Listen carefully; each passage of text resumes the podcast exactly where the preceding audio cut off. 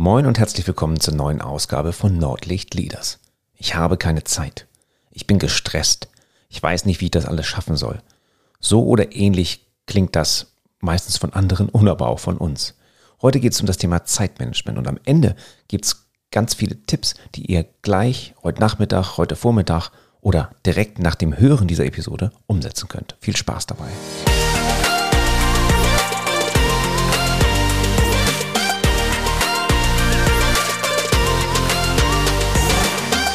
Ich bin Thomas Katlun und ich helfe Unternehmen zwischen Nord- und Ostsee dabei, produktiver zu werden. Das mache ich, indem ich ihre Führungskräfte trainiere. Denn nur gut ausgebildete Führungskräfte bringen eins hervor. Engagierte und motivierte Mitarbeiter. Und auch Mitarbeiter, die Zeit haben. Und auch Führungskräfte, die Zeit haben. Und vielleicht ist das für den einen oder den anderen von euch jetzt so ein kleines Paradoxon. Eine Führungskraft, die hat doch nie Zeit. Die hat doch immer wichtige Aufgaben zu tun. Die muss doch nur noch kurz die Welt retten und darf eigentlich nie relaxed sein. Darf die dann mal so einen halben Tag frei nehmen oder einfach früher gehen, um, um die Kinder abzuholen oder auf den Golfplatz zu gehen oder segeln zu gehen oder was auch immer? Ja, das sollte eine Führungskraft auch tun.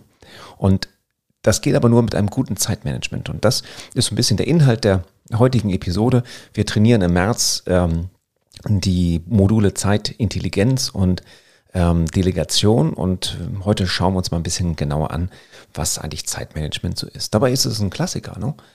Wahrscheinlich waren viele von euch schon in Zeitmanagement-Kursen oder haben sich ähm, online äh, dazu informiert oder haben Bücher gelesen, sowas in der Art. Und im Großen und Ganzen erzähle ich euch heute hier in dieser Episode gar nichts Großartiges Neues. Dennoch ist es bei allen meinen Teilnehmern immer wieder so, und ich mache das schon ein paar Jährchen, immer wieder so, dass da ganz, ganz viele Aha-Erlebnisse kommen, weil man plötzlich sagt, ja, stimmt. Nee, eigentlich hast du recht, ist ja auch ganz logisch, aber irgendwie setze ich das Ganze nicht um. Und darum soll es heute gehen, wie schaffen wir es, Zeitmanagement oder vielleicht besser Zeitintelligenz ähm, bei uns selber hervorzurufen. Denn Zeit lässt sich gar nicht so richtig managen. Wenn wir die Zeit intelligent nutzen, dann sind wir auf dem richtigen Weg. Und für Führungskräfte ist das besonders wichtig, denn wir haben meistens viele ja, viele Anforderungen von rechts, von links, von außen, von, von innen, die wir als Führungskräfte, denen wir als Führungskräfte eben halt auch gerecht werden wollen. Ähm, dabei bleibt häufig, na, bleiben häufig ein oder zwei sehr, sehr wichtige Sachen auf der Strecke, nämlich das, die eigentliche Aufgabe von Führungskräften, nämlich das Umfeld so zu gestalten, dass unsere Mitarbeiter optimal arbeiten können. Und da Dazu gehört eben halt auch delegieren können. Dazu gehört Freiraum für Führungskräfte, äh, also für Führungsthemen zu haben. Und das passiert selten oder passiert immer weniger, wenn wir operativ im Geschäft sind. Also Zeitintelligenz, Zeit lässt sich nicht managen, hatte ich schon gesagt. Wir müssen ihr, mit, mit, ihr intelligent umgehen, denn jeder von uns hat nur diese 24 Stunden und das wird nicht besser, wenn wir hektischer werden oder das wird nicht besser, wenn wir mehr Sachen auf unsere To-Do-Liste schreiben. Erst recht nicht. Ne? Manchmal versuchen wir sogar Sachen, die gar nicht möglich sind, die unmöglich sind, zu schaffen und sind dann sogar genervt, wenn wir nach Hause gehen, weil wir gar nicht das geschafft haben, was wir eigentlich wollten. Zwei Themenbereiche spielen da ziemlich stark rein in das Thema Zeitintelligenz. Und ähm, den, der erste Themenbereich ist das sogenannte Multitasking. Häufig hören wir, ähm, dass Multitasking notwendig ist, um den ganzen Anforderungen im Berufsalltag gerecht zu werden. Also während man ähm, schnell was isst, nochmal die e- E-Mails checken, nebenbei ein Radio laufen haben oder während man in einem Meeting sitzt, ähm, auch gern nochmal die E-Mails bearbeiten oder sowas in der Art. Aber ganz ehrlich, und das wissen, glaube ich, alle, die jetzt zuhören, so richtig effizient ist das nicht. Es funktioniert gar nicht, weil wir vom Gehirn aus wirklich nur eine Sache zur Zeit machen können. Machen wir mehrere Sachen zur Zeit, schleichen sich Fehler ein. Und diese Fehler können so groß werden, dass es vielleicht gar nicht mehr funktioniert. Und die ähm, Fehler, die sich dort einschleichen, könnten vielleicht viel, viel schlimmer sein, als, dass wir, als wenn wir eins nach dem anderen machen. Und ich glaube, ich erzähle hier keinem Hörerin, kein, keine Hörerin oder keinem Hörer irgendetwas Neues, wenn ich sage, konzentriert euch auf das Single-Tasking, macht eine Sache zur Zeit und versucht das Multitasking so weit wie möglich runterzufahren. Ich höre ab und zu von, ähm, von Frauen, dass Frauen das ja können. Wir Männer sollen das angeblich nicht können.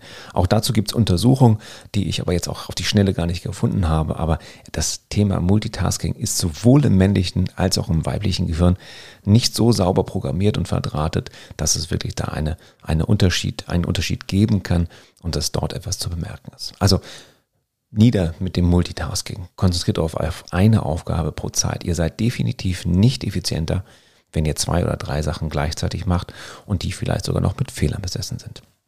Das kriegt ihr vielleicht sogar mit, wenn ihr morgens auf dem Weg zur Arbeit ähm, auch noch telefoniert oder auf dem Weg zum Kunden dann ähm, funktioniert das relativ gut mit diesem Autopiloten. Ne? Unser Gehirn achtet drauf, ähm, die bekannten Wege zu fahren und bei Rot eben halt auch auf die Bremse zu gehen und so weiter und so weiter. Aber ihr seid natürlich nicht so konzentriert, als wenn ihr euch auf das Thema Fahren konzentrieren würdet. Und wenn dann vielleicht im Telefonat ein Kunde dabei ist, der vielleicht ein bisschen anstrengender ist oder der überraschend eine andere Forderung hat oder was auch immer, dann kann es durchaus auch im Straßenverkehr kritisch werden und das gilt es natürlich zu vermeiden. Also Multitasking macht einen Strich durch, haut nicht hin, eine Aufgabe nach der anderen, auch wenn das vielleicht nicht so ganz zeitgemäß wirkt und wir versuchen immer möglichst viel reinzupacken. Übrigens absolutes No-Go, ihr seid im Mitarbeitergespräch, habt irgendwie ein Delegationsgespräch oder ein Kritikgespräch vielleicht auch oder ein kleineres Korrekturgespräch und dann werft ihr einen Blick nebenbei auf euer Handy oder auf, euer, auf euren Bildschirm, der nicht ausgeschaltet ist oder, oder, oder. Da passieren dann zwei Sachen. A, seid ihr nicht bei der Sache. Das heißt, ihr könnt weder euer Mitarbeiter gerecht werden, noch könnt ihr den, den, den E-Mails, eintreffenden E-Mails irgendwie gerecht werden. Und der zweite Punkt ist noch viel wichtiger.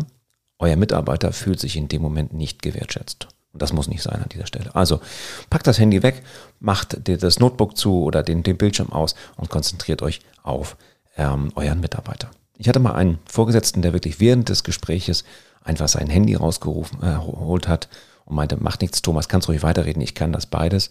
Und ich musste quasi gegen sein Handy anreden in einem Gespräch zwischen Vorgesetzten und Mitarbeiter. Das war nicht besonders wertschätzend.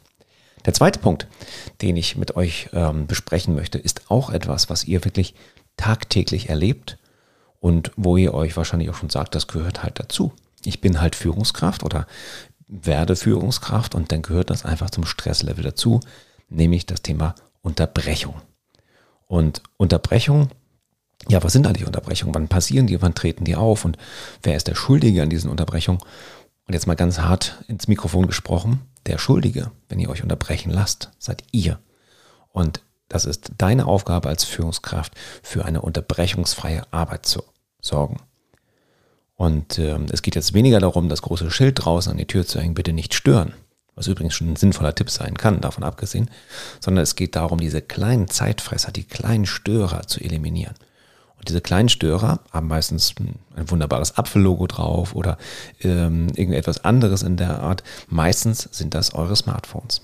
Denn die reißen einen so richtig raus. Es gibt Untersuchungen, dass, dass man teilweise bis zu elf Minuten braucht, um wieder im Fokus einer Aufgabe zu sein. Also nehmen wir mal an, ihr bastelt an einem Budget oder bereitet ein Mitarbeitergespräch vor oder ähm, denkt über die Strategie und, und Vision eurer Abteilung, eures Unternehmens nach und das wird, ihr werdet andauernd gestört.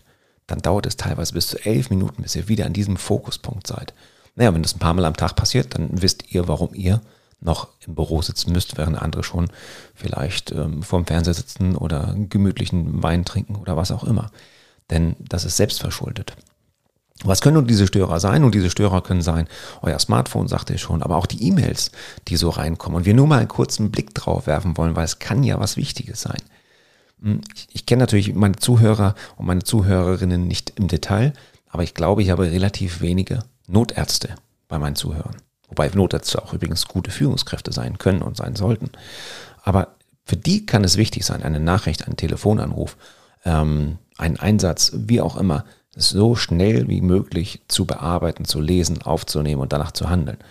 Aber jetzt sind wir mal ganz ehrlich, auch wenn wir uns als Führungskräfte manchmal ganz, ganz wichtig nehmen, was passiert, wenn wir die E-Mail, die um 20 nach 8 abends ankommt, nicht gleich lesen, sondern erst am morgigen Tag? Sterben Menschen? Gibt es Schwierigkeiten? Geht die Welt unter? Höchstwahrscheinlich nicht. Und das kann man sich immer mal wieder fragen, wenn es soweit ist, dass man dazu neigt, irgendwie ähm, eine E-Mail oder eine Nachricht sofort beantworten zu wollen. Wir sind natürlich auch unter diesem Druck. WhatsApp, Slack, Messenger allgemein geben uns immer mehr den Druck, in einer Echtzeitumgebung agieren zu müssen. Das wäre auch okay, wenn wir nichts anderes zu tun hätten. Aber in der Zwischenzeit machen wir ja noch was anderes und wir werden immer wieder rausgerissen. Das heißt, wir, wir kennen das Ganze und wir können da übrigens auch gar nichts für. Also ein kleines blinkendes Signal unten rechts in der Ecke bei Outlook oder die blinkende LED bei einem Handy oder ähm, das Vibrieren ähm, des, des Smartphones, wir können gar nicht anders, als dahin zu gucken. Und das ist so ein bisschen evolutionsbiologisch, das heißt, unser, unser Gehirn ist darauf programmiert, Bewegung wahrzunehmen und Bewegung schneller wahrzunehmen und die eventuell als Gefahr zu deuten. Das heißt also, wenn sich unten rechts irgendwie das Outlook-Briefsymbol hochschält und ein bisschen hüpft und dann noch ein bisschen transparent wird und so weiter und so weiter, dann ist es genau das, was es auch soll. Es soll Aufmerksamkeit erzeugen. Nur, es reicht, reißt euch aus der Aufgabe raus. Vorschaufenster, Handybildschirme, Vibration, ähm, keine Ahnung, alles was in der Art sind große, große Zeitfresser, weil sie euch rausreißen. Und probiert es einfach mal aus. Wir kommen gleich noch zu den Tipps, aber probiert es einmal mal aus. Ähm, vielleicht mal so eine effiziente Fokusstunde zu machen, wo ihr alle Benachrichtigungen ausschaltet. Vielleicht solltet ihr alle Benachrichtigungen sowieso ausschalten. Gute Möglichkeit. Also wir können gar nicht anders als hinzugucken. Und zusammen mit, mit dem ersten Themenkomplex, diesem Multitasking, was wir dann versuchen, auch noch, wenn eine E-Mail gleichzeitig reinkommt, und dem zweiten Themenkomplex der Unterbrechung, haut das alles nicht richtig hin. Es gibt eine, eine wunderschöne Studie, vom Londoner King's College, die häufig zitiert wird. Ich packe die auch in die Shownotes, also nicht die Studie, aber eine Zusammenfassung ähm, von einem recht guten Artikel zum Thema Unterbrechung, die sagt, dass wir, wenn wir bekifft sind, besser arbeiten, als wenn wir dauernd durch E-Mails unterbrochen werden. Jeder ähm, mag sich da jetzt seinen eigenen äh, Schluss draus ziehen und vielleicht auch mal in der Geschäftsführung vorschlagen, dass äh, morgens einfach ein bisschen was ausgegeben wird, damit man besser arbeitet, ähm, als äh, dass man immer durch E-Mail-Benachrichtigungen unterbrochen wird. Aber gut, das muss jeder selbst wissen. Ähm, Fakt ist, am besten arbeiten wir, wenn wir weder kiffen noch von E-Mails unterbrochen werden. Ja, ähm, es gibt eine Unmenge Literatur zu diesem Thema und da kann ich auch ein bisschen was empfehlen. Es gibt auch viel, ja, viel nicht so interessante Bücher zu dem Thema Zeitmanagement. Es ist halt eine Not vieler Menschen und nicht nur Führungskräfte, mit ihrer Zeit besser auszukommen. Und ich möchte nur drei Bücher jetzt mal hier kurz euch ans Herz legen. Das eine ist äh, Eat That Frog von äh, Brian Tracy. Ähm, Eat That Frog ist der Legende nach von Mark Twain gesagt worden, der gesagt hat, pass mal auf, wenn du eine große, grüne, schleimige Kröte jeden Tag zu essen hast, ne, wenn das ein Muss ist, dann mach es doch gleich am Morgen, frühmorgen als erstes, weil dann hast du es hinter dir und der Tag kann nur noch besser werden, so ungefähr. Und in diesem Buch gibt es so 21 Tipps zum Thema ähm, effiziente Nutzung von Zeit und das ist gut geschrieben, ähm, kann man gut lesen, ist jetzt äh, nicht, nicht zu anspruchsvoll das Ganze, bringt aber wirklich, wenn man, glaube ich, diese Tipps befolgt, einen richtig große Schritte weiter. Wenn man etwas tiefer oder wenn du etwas tiefer einsteigen möchtest in das Thema konzentriert arbeiten, ich habe das Wort Fokusarbeiten schon mal benutzt, also wirklich abschalten und links und rechts nichts mehr auf dich einprasseln lassen, totalen Fokus, dann empfehle ich das Buch Konzentriert arbeiten, Deep Work im Englischen von ähm, Cal Newport. Das ist nicht ganz einfach zu lesen manchmal, weil sein Schreibstil so, hm, naja, nicht, nicht immer unbedingt richtig gut ist. Und gerade die erste Hälfte geht sehr auf den theoretischen Unterbau ein und ähm, auf die Menschen, die diese Fokuszeiten so für sich als Möglichkeit äh, gefunden haben, ob das nun ähm, Carl Gustav Jung war oder Einstein war oder ein paar andere noch mehr, ähm, die das genutzt haben, um wirklich Meilensteine quasi im Denken nach vorne zu bringen. Ein bisschen zäh zu lesen, aber lohnt sich auf jeden Fall. Der zweite Teil, die zweite Hälfte lohnt sich. Und dann natürlich an dieser Stelle, wie kann es anders sein, eines meiner Lieblingsbücher im Bereich der Managementliteratur greift Zeitmanagement, Zeitintelligenz noch ein bisschen größer auf, ähm, nämlich äh, Stephen Covey, die sieben Wege zur Effektivität. Und ähm, der letzte Weg, der sieben Wege sozusagen. Ich glaube, ich muss dann nochmal ein, ein Pfofftein-Podcast äh, zu machen, eine Pfofftein-Episode, weil mir das Buch so an, am Herzen liegt. Und ich glaube, hätte ich das Buch von 20 Jahren gelesen, wäre ähm, sicherlich einiges schneller gegangen. Ähm, also in diesem Buch gibt es sieben Wege und der siebte Weg ist deine Säge schärfen. Und vielleicht habt ihr das schon mal gehört, wenn ihr euch so ein bisschen mit Persönlichkeitsentwicklung beschäftigt. Ähm, es ist diese kleine Geschichte von einem Waldarbeiter, der mit einer rostigen, schartigen Säge versucht, eine richtig dicke Eiche äh, umzusägen. Und er ist dabei und muss dauernd Pause machen, weil er irgendwie nicht mehr hinterherkommt. Der Schweiß läuft ihm herunter und es ist eine Menge, Menge Arbeit. Und ein Spaziergänger kommt vorbei, schaut sich das Ganze kurz an und sagt dann, Entschuldigung, wenn ich, wenn ich kurz unterbreche, aber ähm, wäre es nicht besser, also ich habe gesehen, dass ihre, ihre Säge ziemlich stumpf schon ist und äh, ziemlich schartig, wäre es nicht besser, Sie würden die Säge einmal schärfen? Darauf sagt der Waldarbeiter, Sie sind ja lustig, sehen Sie nicht, dass ich dafür keine Zeit habe, ich muss doch diesen Baum fällen. Und das ist der siebte Weg, die Säge schärfen. Ähm, und der passt auch sehr gut zum Thema Zeitintelligenz und Zeitmanagement, weil man, wenn man die Zeit nicht nutzt, nicht weise nutzt, nicht intelligent nutzt, dann hat man hinten viel, viel mehr Arbeit draus.